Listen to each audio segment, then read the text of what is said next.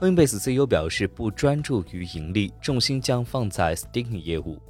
Coinbase 首席执行官宣布，在最新电话财报会议上表示，该公司呢并不专注于盈利，目前的重心是 staking 业务。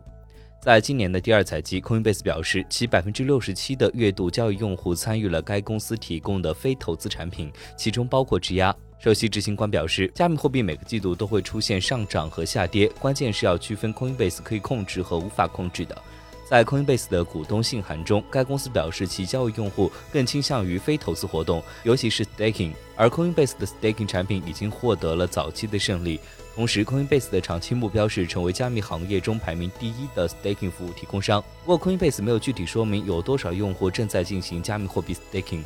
仅表示目前在为 ETH、Cosmos、Cardano、Solana 和 Tezos 在内的 token 提供 staking 奖励。